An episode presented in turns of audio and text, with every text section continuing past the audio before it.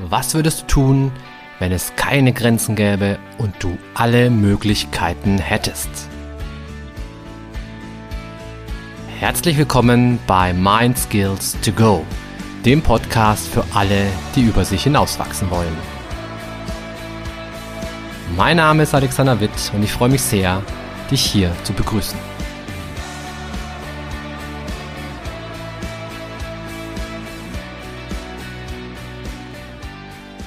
Ja, hi, herzlich willkommen zur zweiten Folge von Konflikte ähm, beim Podcast Mind Skills to Go. Schön, dass du nochmal mit dabei bist und eben heute, wie gesagt, der Teil zwei. Und ähm, stell dir vor, wir machen eine kleine Zeitreise. Eine Zeitreise zurück in die Steinzeit, wo wir mit, ähm, ja, als, als Neandertaler mit der Keule über der Schulter auf Säbelzahntigerjagd gegangen sind. So quasi wie die Flintstones, Barney Geröllheimer, Fred Feuerstein und wie sie alle heißen. Also, stell dir vor, wir leben in dieser Zeit. So. Und du gehst aus deiner Höhle raus, es ist ein schöner sonniger Frühlingsvormittag, du hast deine Keule dabei, du hast Hunger im Gepäck und du denkst dir, Mensch, jetzt gehe ich mal auf die Jagd. Und wie du so vor dich hin schlenderst, kommt dir ein Säbelzahntiger entgegen. Und der hat leider auch Hunger. Ja, der fletscht schon die Zähne, der ist richtig agro drauf, der, du hörst so, so, so, so ein Grummeln, so ein, so ein Knurren. Und ihr steht euch Auge in Auge gegenüber. Und das ist so eine ganz klassische archaische Konfliktsituation. Und damals haben wir das auf, naja, auf drei verschiedene Arten und Weisen lösen können. Lösungsvariante eins wäre Fight. Also Fight im Sinne von, ich schnapp mir meine Keule und ich brate diesem diesem nervtötenden Säbelzahntiger mal so richtig eins über, damit ich immer zeige, wo der Bart den Most holt, so auf gut bayerisch. Ja, Lösungsvariante Nummer eins. Lösungsvariante Nummer zwei wäre Flight, also sprich Flucht. Im Grunde, ich schaue so, dass ich so schnell wie möglich Land gewinne. Ich klettere auf den Baum, äh, ich springe ins Wasser, ich äh, fliege am besten, ja, kann ich leider nicht, aber also ich schaue, dass ich so schnell wie möglich einfach davon komme und hoffe, dass ich schneller bin als dieser Säbelzahntiger, was wahrscheinlich eher unwahrscheinlich ist. Aber hey, die Hoffnung stirbt zuletzt. Also ich könnte abhauen. Das ist Variante Nummer zwei. Und Variante Nummer drei wäre Freeze. Ja, hast du vielleicht auch schon mal gehört? Also es gibt ähm, Tiere, gerade in der Tierwelt gibt es dieses Phänomen, dass die Tiere sich einfach totstellen, dass die wie so wirklich wie einfrieren und dann der Angreifer vielleicht das Interesse an diesem Tier verliert. Also das sind deine drei Varianten. Fight or Flight, das ist so dieses geflügelte Wort, kennst du wahrscheinlich schon. Und Punkt drei wäre eben Freeze. Und wenn wir das jetzt mal so ein bisschen auf die Neuzeit übertragen, dieses Beispiel. Und du stellst dir vor, du bist im Büro und dein Chef schreit dich an, weil du irgendwas völlig falsch gemacht hast. Dann sind halt alle drei Varianten irgendwie nicht ganz so cool. Also du könntest natürlich jemanden überbraten, aber ich glaube, das wäre nicht so ganz im Sinne, im Sinne deines Arbeitsplatzes. Du könntest davonlaufen, ist aber irgendwie auch keine Dauerlösung. Oder du könntest erfrieren, hm, auch nicht so richtig cool. Ähm, also das heißt, ich möchte dir in dieser heutigen Podcast-Folge so ein bisschen vermitteln, was könnte man bezogen auf die Neuzeit denn wie könnte man da reagieren? Und zwar möchte ich da zwei bestimmte Persönlichkeiten mir rauspicken. Und zwar gibt es zwei ganz, ganz extreme Extrempositionen.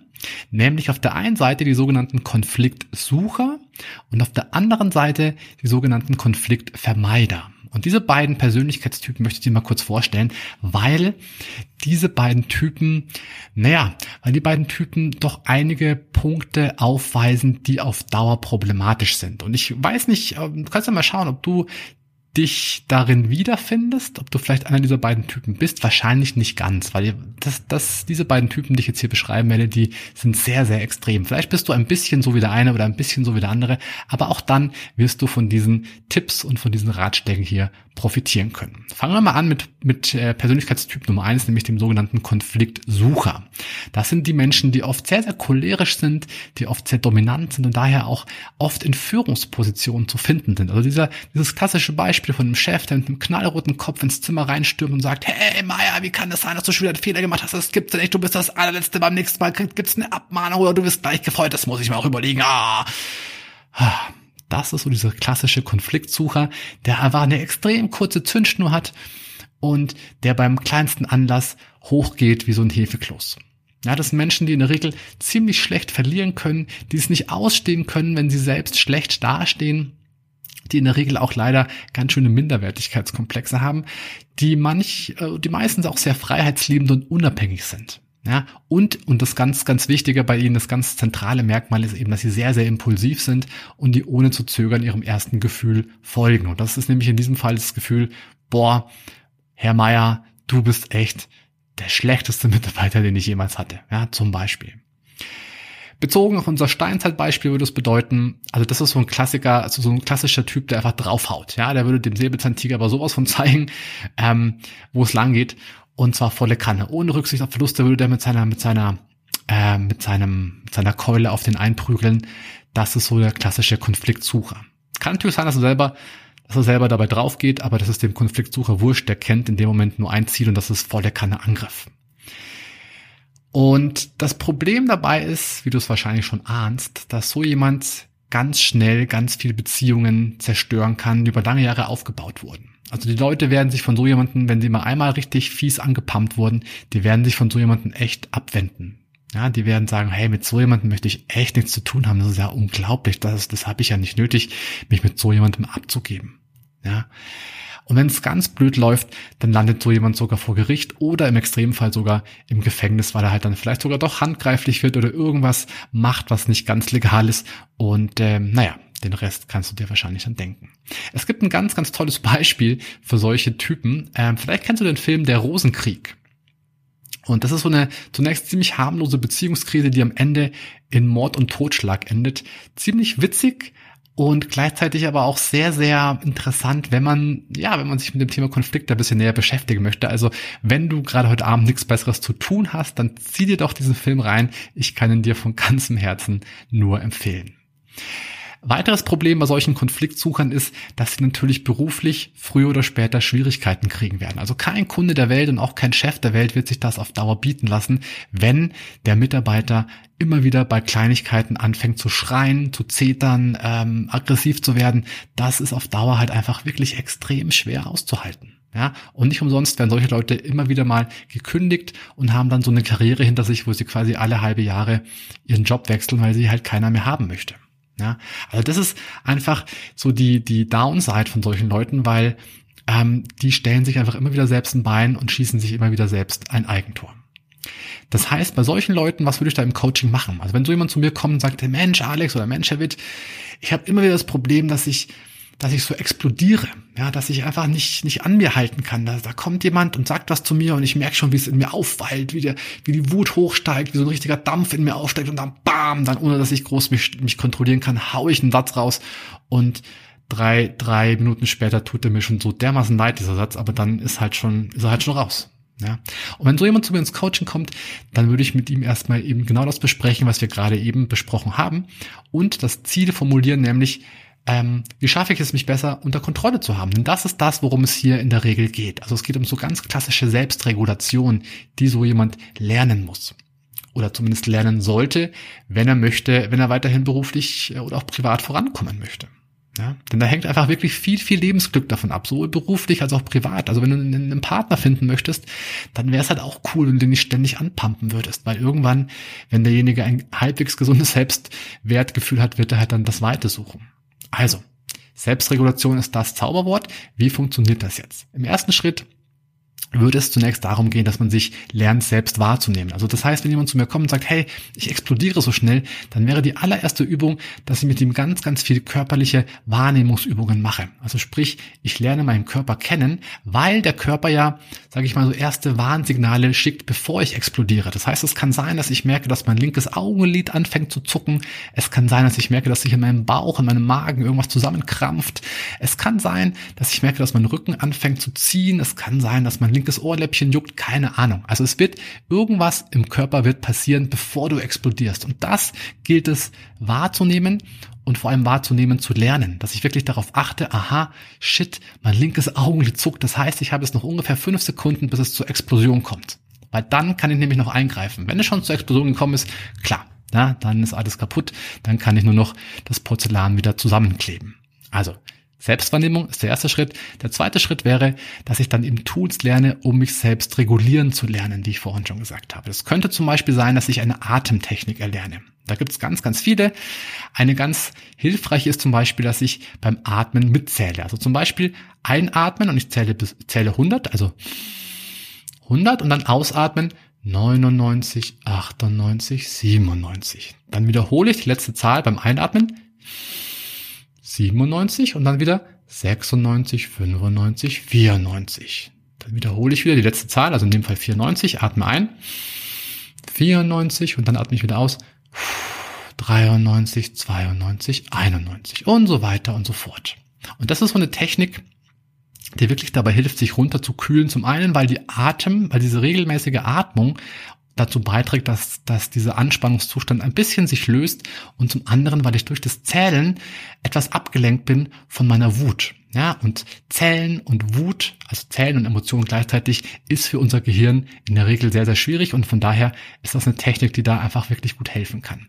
Eine ähnliche Technik ist die Rechnen-Technik, die habe ich schon mal vorgestellt in einem der letzten Podcast-Folgen und zwar geht diese Technik ähnlich wie gerade eben auch schon. Also da würdest du einfach von 1000 rückwärts runterzählen und immer sieben abziehen. Also 1000 minus 7 ist 993 993 minus 7 ist 986 und so weiter und so weiter. Ja, also auch hier drum das gleiche Prinzip. Rechnen und Gefühle wahrnehmen gleichzeitig funktioniert nicht. Eine andere Möglichkeit ist einfach rauszugehen und Distanz zu schaffen. Ja, habe ich in der letzten Podcast-Folge auch schon vorgestellt, diese Technik. Es ist wichtig, dass du einfach den Ort verlässt, weil sonst ist die Gefahr so groß, dass, dass du wirklich dort irgendwas Blödes machst, was dir später leid tut und das wollen wir ja auf jeden Fall verhindern. Was man auch machen kann, ist, dass man sich, dass man ein kurzes, wie man sagen, eine Art kurzes Ritual macht. Zum Beispiel, dass man sich am Ohrläppchen zieht, also am eigenen wohlgemerkt, nicht an dem des Gegenübers. Also du zupfst dich zum Beispiel am eigenen Ohrläppchen und dieser kurze Schmerzimpuls führt dann dazu, dass du quasi innerlich so ein bisschen aufwachst und feststellst, boah, shit, ja, wo, wo bin ich gerade, was mache ich gerade? Also, dass du quasi aus diesem Tunnel, in dem du dich befindest, rauskommst, um dann eben ein anderes Verhalten, ein konstruktiveres Verhalten an den Tag legen zu können. Ja, du kannst dich auch kurz kneifen in die Backe oder äh, in deinen linken Zeh oder wohin auch immer. Hauptsache, du unterbrichst diesen Tunnel, in dem du dich befindest. Und dann, als letzten, als letzten Punkt würde ich auch noch empfehlen, dass du einfach so ein kleines, selbstberuhigendes Gespräch mit dir führst. Also zum Beispiel sowas wie, hey Alex, es ist alles gut, entspann dich, atme durch, geh raus, es ist es nicht wert, dass du jetzt wieder hier durchdrehst. Irgendwie sowas. Ja, also das wären so Techniken, die da in der Regel ganz gut helfen. Natürlich, das sind Techniken, die nicht von jetzt auf gleich helfen, sondern die musst du regelmäßig anwenden. Im Grunde immer wieder und immer wieder, denn auch hier, wie bei vielen anderen oder bei fast allem, macht halt Übung den Meister. Ja. So, das war also, das war also der Konfliktsucher. Und jetzt kommen wir zu dem zweiten Typen, nämlich dem sogenannten Konfliktvermeider. Das sind, also im Grunde sind diese beiden Persönlichkeiten total gegensätzlich, die könnten konträrer gar nicht sein. Der Konfliktvermeider ist jemand, der sehr, sehr schüchtern ist, der unsicher ist, der zurückhaltend ist, der ein riesengroßes Bedürfnis nach Harmonie hat, nach guter Stimmung. Es darf ja keine Spannung da sein, das hält derjenige kaum aus. Das sind Menschen, die sich echt gut anpassen können und die im Grunde eher kontrolliert und selbstbeherrscht sind. Und bezogen auf unser Steinzeitbeispiel von vorhin, also ich stehe meinem dem Säbelzahntiger da gegenüber, würde jemand, der ein Konfliktvermeider ist, eher davonrennen oder einfach erstarren. Ja, das ist so das klassische Konfliktvermeidungsverhalten. Also Konflikte vermeiden um jeden Preis, denn es gibt nichts Schlimmeres als Konflikt. Konflikt ja, Konflikte gehen demjenigen wirklich körperlich nahe. Der kann dann nicht schlafen, der kann dann nicht klar denken. Es dreht sich bei dem alles nur noch um dieses Thema Konflikt. Oh Gott, oh Gott, der andere mag mich nicht mehr. Oh Gott, oh Gott, der andere findet mich doof. Und der kann dann gar nicht mehr wirklich funktionieren vor lauter Konflikt. Und deswegen muss er diesen Konflikt vermeiden. Aber auch das ist nicht immer wirklich hilfreich, denn was sind die Probleme, wenn ich ständig Konflikte vermeide? Ich glaube, du kannst es schon ein bisschen erahnen. Wenn ich dazu tendiere, dass ich alles in mich hineinfresse, um ja die Beziehung oder die Harmonie zu retten, dann zerstöre ich mich damit leider selbst, zumindest langfristig. Also wenn ich immer alles in mich reinfresse, kommt es irgendwann, früher oder später, kommt es zu psychischen oder sogar auch zu körperlichen Folgeerkrankungen. Also ganz, ganz häufig das habe ich jahrelang immer wieder erlebt. Ganz häufig kommt es bei Leuten, die jeglichen Konflikt und jegliche Aggression vermeiden, kommt es zu Depressionen. Also die richten die Aggression dann nicht gegen den anderen, so wie der Konfliktsucher, sie richten die Aggression im Grunde gegen sich selbst. Und ganz häufig sind da eben Depressionen die Folge. Also quasi die Depression ist ja auch eine Krankheit, die, die im Grunde alle Gefühle in mir drin abtötet. Also ich bin quasi ein wandelnder Zombie, wenn ich ein Depressiver bin. Und das ist dann leider die Folge bei solchen Konfliktvermeidern im Extremfall. Ja, verstehe mich nicht falsch. Es gibt viele Menschen, die eher Konflikte vermeiden und die nicht gleich alle depressiv werden, um Gottes Willen. Aber wenn ich das übertreibe, wenn ich das über einen längeren Zeitraum immer wieder so handhabe, dann könnte es mir blühen, dass ich in so eine Depression hineinrutsche. Was außerdem ein Problem ist bei so einem Verhalten, bei so einem Konfliktvermeidungsverhalten, ist, dass ich von meinem Gegenüber, anders als jetzt der Choleriker oder eben dieser Konfliktsucher, also das erste Beispiel, anders als der werde ich vom Gegenüber nicht respektiert. Ja, also im Grunde denkt sich mein Gegenüber dann, naja, der sagt ja eh immer ja. Ja, mit dem kann ich ja machen, was ich will. Das ist ja gefundenes Fressen für mich, den, den esse ich zum Frühstück. Ja, also ich krieg keinen Respekt. Und daraus resultieren wiederum ganz viel Folgeprobleme. Das heißt also, wenn so jemand ins Coaching käme, wäre das Vorgehen äh, ja komplett anders. Also im Grunde das Lernziel hier wäre, wie schaffe ich es, unangenehme Themen anzusprechen? Der erste Schritt wäre ähnlich wie beim anderen auch Selbstwahrnehmung. Also ich muss lernen, ich muss wissen, wann ist dieser Konflikt da, wann stört er mich so dermaßen, dass mein Körper reagiert. Ja, dass, dass mein Bauch reagiert, dass mein Brustkorb reagiert, dass ich irgendwie, ja, dass ich mich einfach nicht mehr wohlfühle. Das ist das, das ist das Signal, dass irgendwas nicht passt und dass ich handeln muss. Und das zweite, der zweite Schritt im Coaching wäre dann, dass ich mit demjenigen daran arbeite, wie kann ich es schaffen, mich zu überwinden? Wie kann ich mich trauen? Wie kann ich in diesen Konflikt hineingehen? Weil das ist ja genau das, was derjenige so fürchtet, wie sonst nichts auf der Welt. Und Techniken, die da wirklich zum Teil zumindest gut helfen können, sind dass ich das Gespräch einfach mal simuliere. Ja, entweder im Rollenspiel oder eben vor dem Spiegel. Ich kann mich vor den Spiegel stellen und dieses Gespräch einfach mal durchspielen. Oder ich kann im Auto, wenn ich gerade von A nach B fahre, kann ich auch dieses Gespräch durchspielen. Und dadurch, dadurch gewinne ich ein Stück weit an Sicherheit. Ja, dadurch gewinne ich Sicherheit, dadurch, dadurch kann ich schon mal Sachen vorformulieren und du kennst es vielleicht, wenn man einen, einen, Vortrag hat oder wenn man ein, ein Bewerbungsgespräch hat oder irgendein wichtiges Gespräch hat, dann kann es helfen, wenn man so bestimmte Passagen schon auswendig sagen kann. Das schafft auch wiederum Sicherheit. Ja, was auch helfen kann, ist, dass ich mich einfach frage, hey, was könnte denn, was könnte wirklich im schlimmsten Fall passieren, wenn ich jetzt diesen Konflikt anspreche? Ja, und dann kommen irgendwelche Horrorszenarien, der andere könnte mich nicht mehr mögen, ja, und dann? Also dann kommt ihm ganz wichtig ist diese Frage, ja, und dann? Was passiert dann? Ja, wenn der andere mich nicht mehr mag, dann, ähm, dann ist die Beziehung vielleicht äh, weg. Ja, und dann? Ja, dann, oh ja, das ist eigentlich gar nicht so schlimm.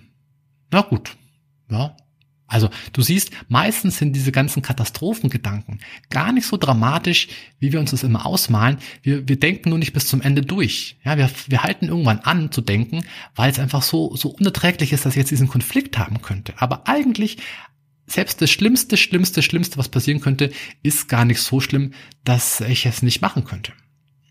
Und du kannst dich, du kannst dich auch die andere Frage stellen, nämlich, was könnte im besten Fall passieren? Also angenommen, ich spreche diesen Konflikt an, was wäre das Beste, was passieren könnte?